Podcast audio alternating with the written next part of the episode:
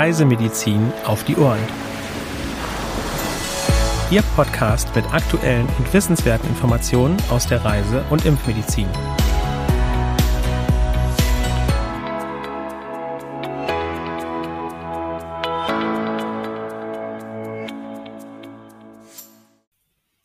Herzlich willkommen zum Podcast Reisemedizin auf die Ohren, heute am Mittwoch, dem 8.2.2023. Meine Kollegin Dr. Sandra Wittek und ich, Helena Schmidt, möchten Sie auch heute wieder dazu einladen, sich gemeinsam mit uns über aktuelle, spannende Themen aus der Reisemedizin zu informieren. Ganz genau. Schön, dass Sie dabei sind, liebe Zuhörerinnen und Zuhörer.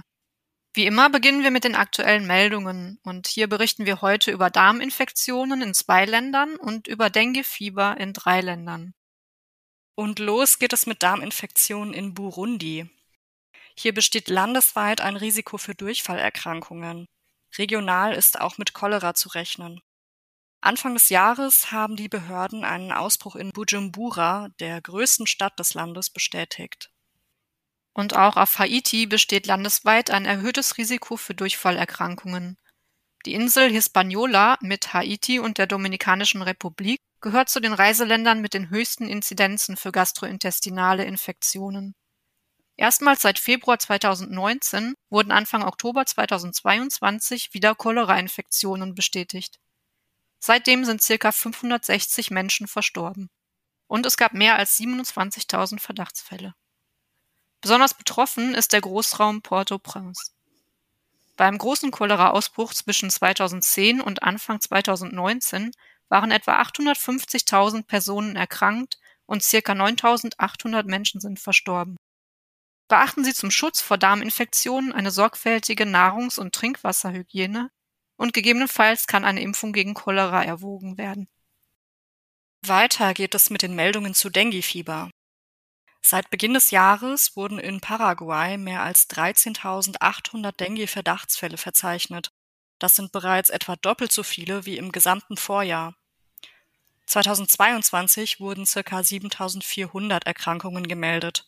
2021 wurden circa 16.800 Verdachtsfälle registriert. Vier Menschen sind verstorben. Auf Réunion wurden seit Beginn des Jahres 16 Dengue-Fälle gemeldet. Im vergangenen Jahr wurden mehr als 1200 Infektionen und zwei Todesfälle bestätigt.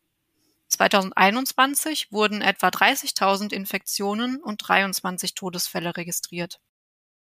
2020 wurden mehr als 16.100 Infektionen und 22 Todesfälle gemeldet.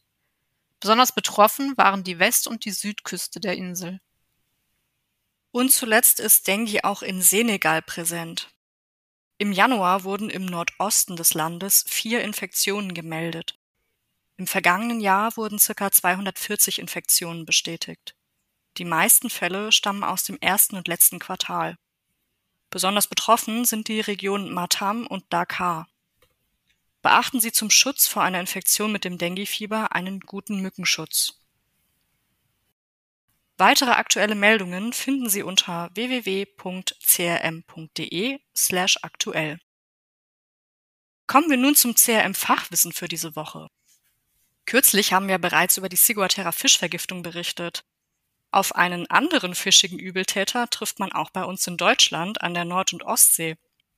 Sein Name klingt eher niedlich als gefährlich, doch er hat das Faustdick hinter den Ohren. Es ist die Rede vom Petermännchen. Sandra, kannst du uns mehr Details über diesen Meeresbewohner geben? Wie häufig kommt eine Vergiftung denn überhaupt vor? Und wie genau kommt es zu dieser Vergiftung?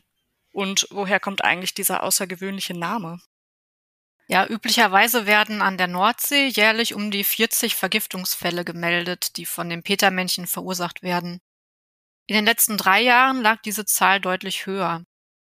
Tatsächlich handelt es sich um eines der gefährlichsten Gifttiere Europas. Der 15 bis 50 Zentimeter lange Fisch gehört zur Ordnung der Barsche und zählt aufgrund der Giftdrüsen an der Rückenflosse sowie einem giftigen Dorn am Kiemendeckel zu den Stachelflossern. Im späten Frühjahr und Sommer ziehen sich die leuchtend grünbraunen Fische zum Laichen in den Sand in flachen Gewässern, beispielsweise in flachen Abschnitten der Nord- und Ostseeküste, zurück. Der deutsche Name Petermännchen ist darauf zurückzuführen, dass Angler den Fisch aufgrund seiner Stacheln wieder zurück ins Wasser warfen. Der Fisch diente als Gabe für den heiligen Petrus, den Schutzpatron der Fischer.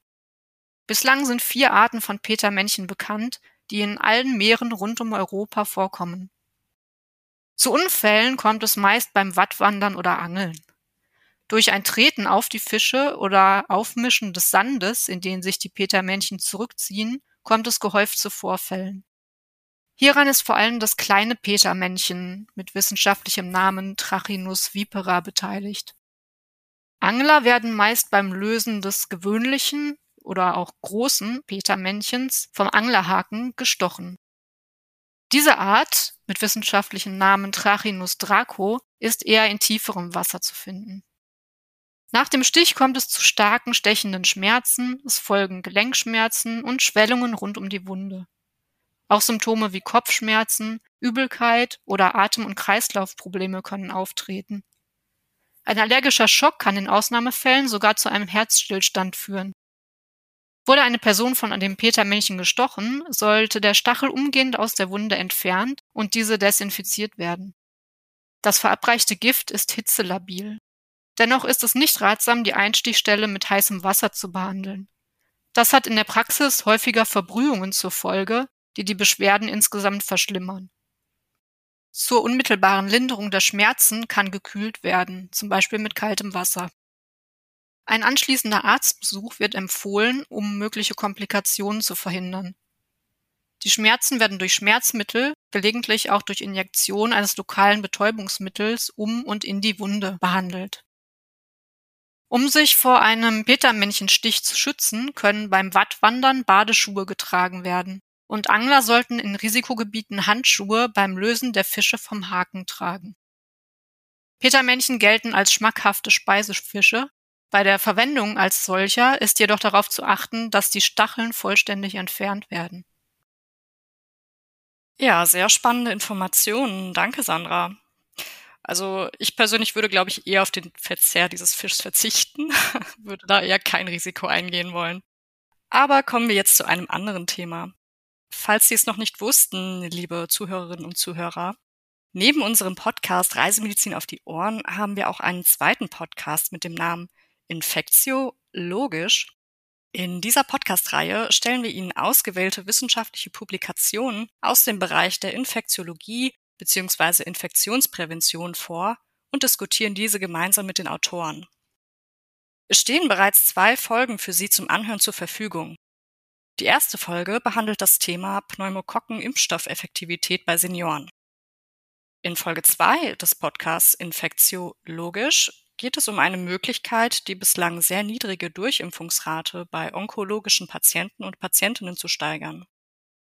Diese sogenannte EVO-Strategie, die Abkürzung EVO steht dabei für Easy Vaccination in Oncology, ist ein leicht umzusetzender Ansatz, bei dem der Onkologe eine Karte mit einer einfach zu befolgenden Anleitung für die Anwendung bestimmter Impfungen bei hämatologischen und onkologischen Patienten Patientinnen aushändigt.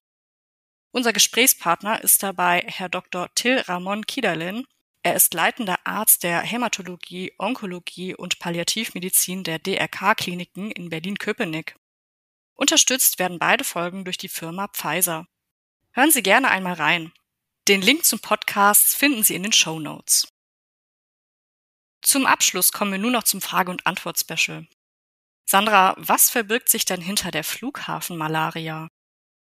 Es kann gelegentlich passieren, dass mit Plasmodien infizierte Mücken auf Flügen aus Malaria-endemischen Gebieten in nicht-endemische Länder versehentlich mittransportiert werden. Gelangen sie dann am Zielflughafen wieder ins Freie, können sie dort Menschen mit Malaria infizieren. Das wird als Flughafenmalaria bezeichnet. Sie kommt insgesamt selten vor. In Deutschland wurden zuletzt im Juli 2022 und im Oktober 2019 jeweils zwei Fälle bei Mitarbeitern des Flughafens Frankfurt am Main gemeldet. Aber auch Menschen, die in näherer Umgebung eines Flughafens wohnen, können betroffen sein, wie zuletzt in Belgien im September 2020. Hier war ein älteres Ehepaar an der Erkrankung sogar verstorben.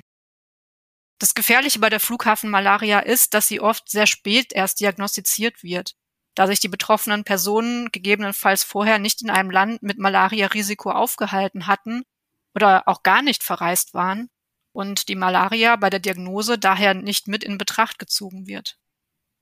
Durch diese Verzögerung wird aber das Risiko für einen schweren Krankheitsverlauf erhöht. Aus diesem Grund ist es wichtig, bei Malaria-verdächtigen Symptomen nicht nur nach einer vorherigen Reise zu fragen, sondern auch nach einem Aufenthalt auf einem internationalen Flughafen oder in der Nähe davon.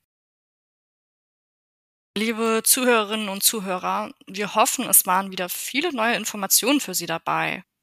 In diesem Sinne möchten wir uns für heute von Ihnen verabschieden und bedanken uns ganz herzlich für Ihr Interesse. Abonnieren Sie gerne auch unseren Newsletter CRM Spot, um auch per E-Mail über aktuelle Meldungen und Themen informiert zu werden. Zur Anmeldung gelangen Sie unter www.crm.de slash newsletter.